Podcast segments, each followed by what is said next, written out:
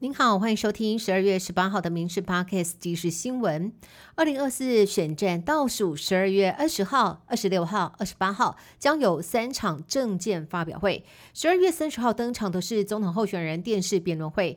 三方阵营积极准备，赖清德阵营由总干事潘孟安督军，青平台董事长郑丽君也是智囊团。另外，前立委罗文嘉传出是团队成员之一。侯阵营则是由学者组成辩论团，补强国际议题。副手赵少康也跟他分享强化口条、速度技巧。另外，地方民代议员也给予建议。柯文哲团队则是靠智库拟定政策题目，锁定贪污、司法改革。等议题练习对谈的人包含黄国昌和黄珊珊。民进党副总统候选人萧美琴今天再次到基隆亲自出席郑文婷市场后援会成立大会活动，这也是全国第一个市场后援会成立。萧美琴不止拉台，郑文婷也喊话要把不分区第十三名的王正旭遗失一起送进立法院，力拼总统胜选，国会过半。最后不忘推销自己跟赖清德呛中国是恶邻居，喊话民众要有实力才不会被欺负，传承蔡总统的路线。赖萧佩要持续在国际上架台湾。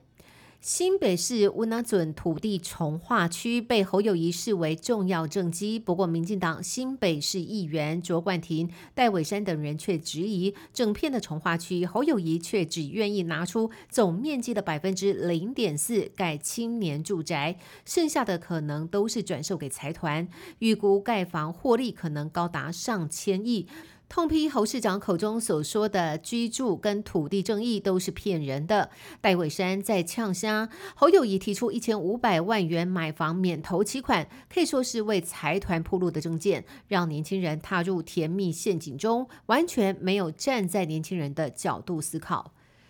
再来看到民众党总统候选人柯文哲，过去衣服上只佩戴 KP 徽章，最近被发现也悄悄的别上了中华民国国旗的徽章，被深蓝粉丝社团网友质疑，故意晃上了国旗的胸针，抢韩粉选票。对此，柯文哲今天回应说，台湾不是民进党的专利，国旗也不是国民党的专利。不过之前柯文哲也说要走小英路线，被蔡英文讽刺，他的路线是稳定的，不是变来变。去的柯文哲喊话跨越蓝绿，但选战倒数又时蓝时绿，恐怕选民不买单。为了遏制中国抽沙船越界盗采我国海域沙石，立法院会今天修法三读通过，规定违法抽沙的抽沙船，不论是否为行为人所有，都可以没收。对此，海洋委员会主委管碧林表示，抽沙船抓到就没收，没有脱罪空间了。此外，未来没有经过许可，在中华民国专属经济海域，或者是大陆交层采取土石者，将处一年以上七年以下有期徒刑，得并科一亿元以下罚金。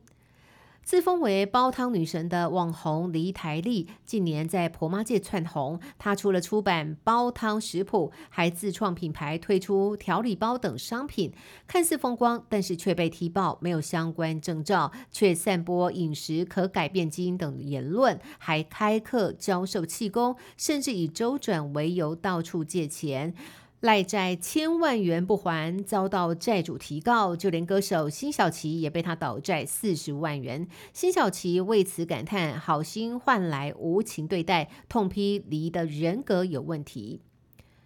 麦卡龙及货轮昨天在吉贝海域失去动力搁浅，空勤总队分批将受困的九名船员吊挂上岸，安置在马公市区。而搁浅的货轮出现了漏油情形，澎湖县环保局人员获报之后，就与海巡署人员一同前往。展开清除油污的作业，搁浅的货轮还在持续的漏油，但是由于海象太差，没有办法登船围堵漏油，所以将会视状况再委请专家登船来防堵漏油事宜。